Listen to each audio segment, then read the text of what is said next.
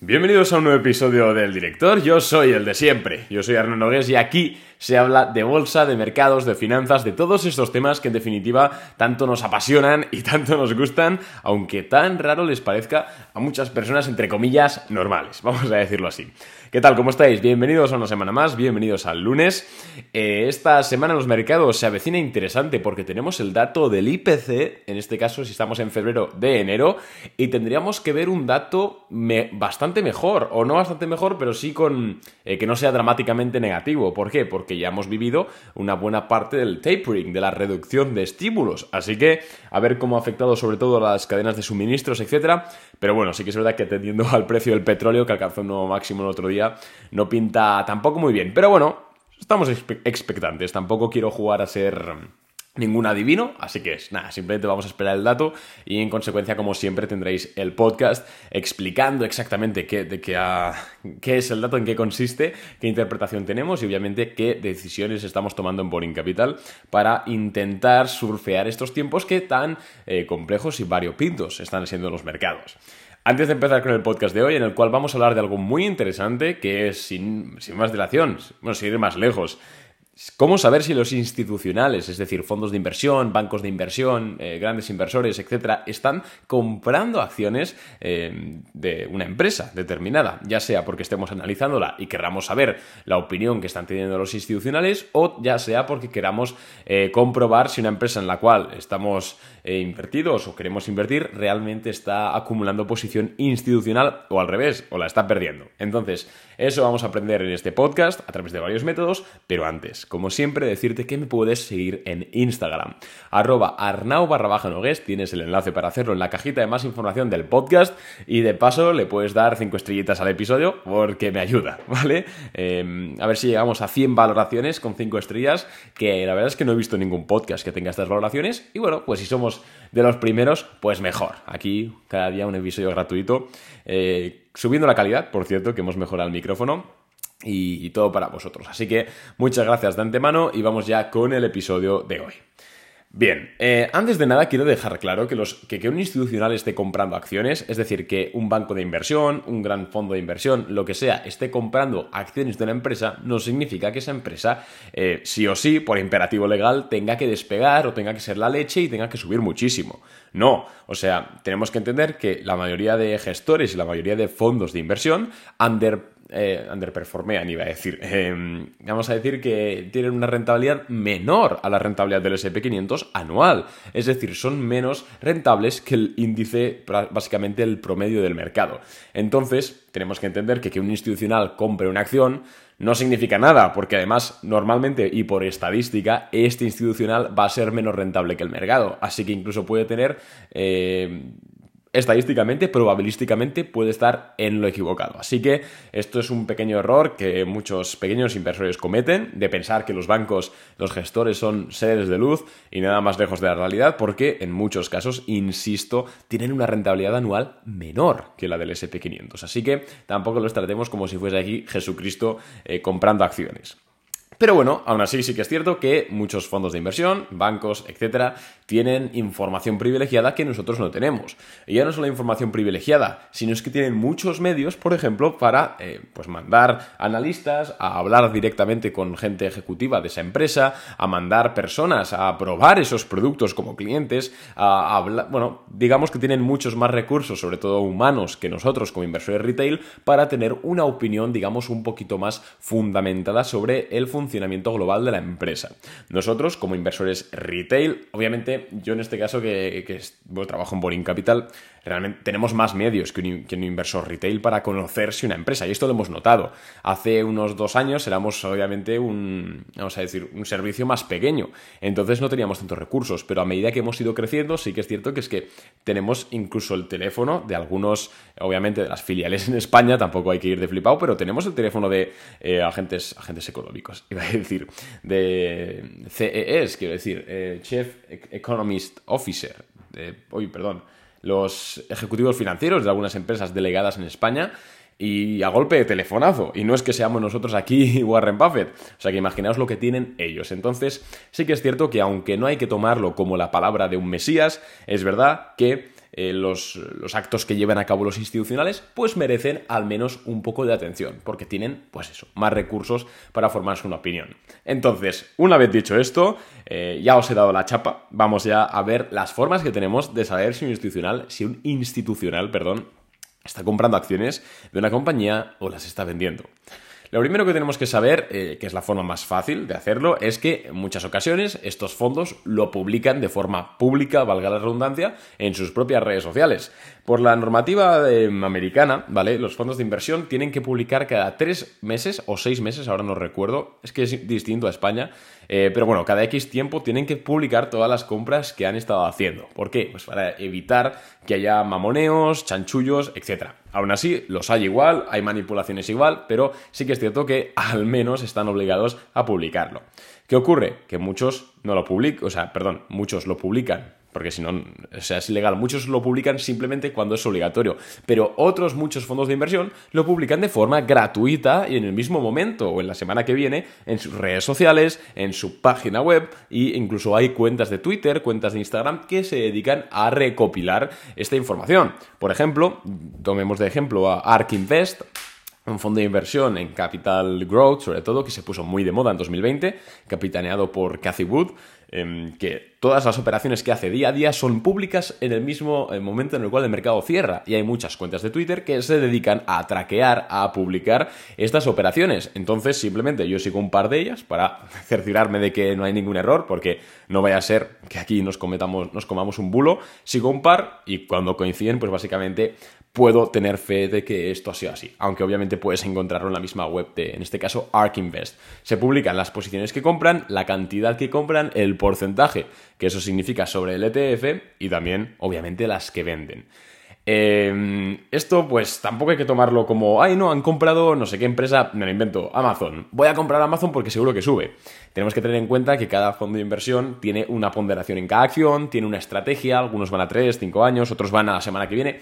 Hay que em, coger las cosas un poco con pinzas. Yo ya sabéis que siempre eh, recomiendo no copiar lo que hagan los grandes inversores porque normalmente tienen necesidades e intereses distintos a los de, un inversor retail. Pero esto no quita que em, nos interese ver si un institucional está acumulando acciones de nuestra empresa. Otro ejemplo, por ejemplo, eh, valga la redundancia, es el otro día Bill Ackman compró con su fondo no sé cuántos miles de millones de dólares en acciones de Netflix después de la estrepitosa caída y lo publicó, sin ir más lejos, en Twitter. Entonces es un activo muy importante seguir a los gestores de fondos en Twitter, seguir al eh, visitar con asiduidad la página web de, de gestoras, etcétera, porque a veces podemos encontrar de la forma más sencilla este contenido y no hace falta hacer pajas mentales de que si mirar el volumen, que si no sé qué patrón, etcétera. Y bueno, Ahora vamos a la parte de los patrones, del volumen y de las pajas mentales, que es a mí lo que más me encanta, porque al final estamos sobre todo leyendo los footprints, ¿no? Las huellas de esos eh, fondos de capital riesgo que más están eh, empujando los mercados, digamos un poquito moviendo los hilos, y nos interesa leer pues para posicionarnos en los caballos ganadores. Y aquí yo siempre me fijo en lo que se conoce como VP, v, eh, perdón, ¿cómo es? VCP, VCP, Volatility eh, concentration Pattern, ¿vale? Básicamente es eh, un patrón muy similar. A ver, claro, es que en audio es difícil poneros una imagen. De hecho, acabo el podcast y la tuiteo en Twitter, ¿vale? Eh, de hecho, la voy a tuitear ahora. VCP, que básicamente es patrón de... A ver, pattern, pattern, vale.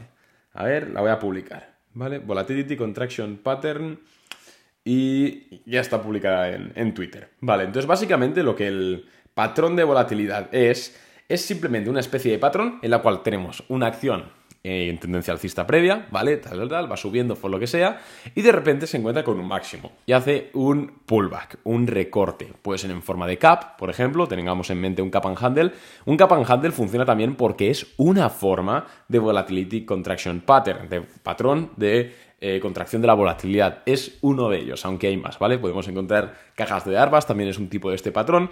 Y esto hay que, lo identificamos porque los institucionales lo que están haciendo es, en primer lugar, toman beneficios. Es decir, dicen, hacen un pequeño sell-off, boom, y cae la acción, pongamos un 15% hace ese cap, luego lo recompran, quieren comprar más posiciones, pues van comprando un poquito. Ya sabemos que los institucionales, como manejan tantos miles de millones de dólares, no pueden comprar todo a la vez. No es como tú, que puedes comprar mil euros o dos mil euros de una acción en el mismo segundo y no pasa nada. Ellos si lo hacen, el precio se dispararía. Entonces tienen que dosificar esas posiciones a lo largo de 3, 4 o 5 semanas para que no se note o solo los más avispados lo notemos. Entonces, lo primero que hacen después de una acción en tendencia alcista es eh, tomar beneficios porque pues notan que ya ha entrado mucho inversor retail y que en definitiva pueden tomar beneficios, sea por lo que sea, igual se quieren comprar un coche, ahí no entramos.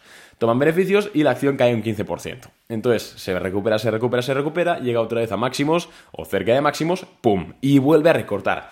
¿Cuál es la peculiaridad de este patrón? Y lo que lo diferencia de otros muchos, que aquí tiende a recortar en un menor porcentaje que lo que ha hecho la primera vez. Entonces, si en la primera caída, digamos, que ha sido esa toma de beneficios por parte de los institucionales, ha caído un 15% la acción, ahora en ese handle, en, en esa segunda caída, va a caer un 10%, va a caer menos. Y esto, este tipo de montañitas cada vez más pequeñas, pueden suceder hasta 5, 6 e incluso 7 veces. Lo normal es entre 2 y 7. Es donde más eh, es probabilidad hay de que realmente lo que esté ocurriendo es que los institucionales están un poquito haciendo consolidar el precio para eh, acumular más acciones y volver a reventarlo al alza. tenemos que tener cuidado porque hay otro patrón que se le parece mucho, que es el patrón de distribución, pero significa lo contrario. Es decir, cuando tenemos una acción que está consolidando, digamos, que es, bueno, lo tenemos todo en la mente, ¿no? Una consolidación. Eh, pueden estar ocurriendo dos cosas. Puede estar ocurriendo una acumulación, que básicamente significa que los institucionales están comprando acciones para acumularlas y que cuando haya una rotura se vaya al cielo y ellos estén dentro, o puede ser una distribución, en el cual los institucionales lo que están haciendo es engañarte a ti para que pienses que es una acumulación mientras ellos están saliendo de la empresa. Y cuando rompe hacia abajo, se acabó, ellos están fuera y tú te comes el marrón. Para diferenciar esto, obviamente, nunca se puede saber de forma al 100%, me refiero, simplemente por eso siempre hay que ajustar un stop loss, por si acaso. Pero bueno, por ejemplo, eh, un, una distribución, perdón, una distribución, una acumulación, que digamos que es el escenario positivo alcista, tiende a tener estas cosas que hemos hablado del, el, del VCP, que cada vez los mínimos son menores. Y esto ocurre porque es que los institucionales al final tienen un dinero que meter en la posición. Y es cierto que cuando empiezan a ocurrir estas cosas, otros retailers inversores, no retailers, sino incluso otros institucionales, se dan cuenta de esto y también quieren su parte del pastel. Por eso las caídas cada vez son menores. Por el contrario, si las caídas son mayores, inclusive, aunque realmente esté, digamos, haciendo una especie de, eh, digamos, una caja, para que me entiendas, Em, podemos ver que las caídas son cada vez mayores o iguales en el sentido, y esto es porque la gente se da cuenta de que aquí alguien está queriendo vender títulos y ellos también quieren hacerlo. Entonces, eh, por resumir, siempre que veamos este tipo de figuras, ¿vale? Recortando menos que la primera vez y cada vez más cerquita de máximos históricos o de la resistencia, es muy buena señal porque significa que más gente quiere, hay más presión compradora y está nada de estallar. Por el contrario, si los, si los mínimos son cada vez menores o incluso iguales, aunque bueno, normalmente no suelen ser iguales, sino suelen ser menores, eh, tengamos cuidado, ¿vale? Porque, porque significa que alguien está vendiendo y alguien quiere salirse engañando a la gente de que eso es una consolidación, entre comillas, sana.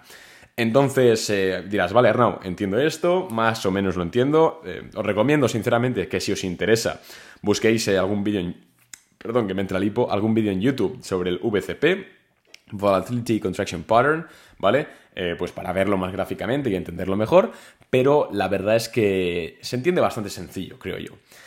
También hay que decir que no podéis entrar, bueno, por poder podéis, pero no debéis entrar a comprar una acción cuando, ale, cuando identifiquéis el patrón. Yo lo que hago personalmente es entrar en la rotura alcista porque es una forma en la que sí, en ocasiones puedo comerme una bull trap, una trampa de esos eh, institucionales que quieren, en efecto, pues engañarme para quedarse mi dinero, puede ser, pero en la mayoría de los casos, cuando hay una rotura alcista en este tipo de patrones, y además con volumen, lo que tenemos es que ya están perfectamente posicionados los institucionales Uy, estoy repitiendo mucho esta palabra, ¿no? Bueno, están ya posicionados y lo que quieren ahora es lanzar hacia arriba. Así que yo entro en rotura disminuyendo las posibilidades que tengo de riesgo. Siempre hay riesgo, obviamente hay riesgo. Si no hubiese riesgo, todo el mundo sería millonario en bolsa. Y no, necesitas trabajo y tiempo.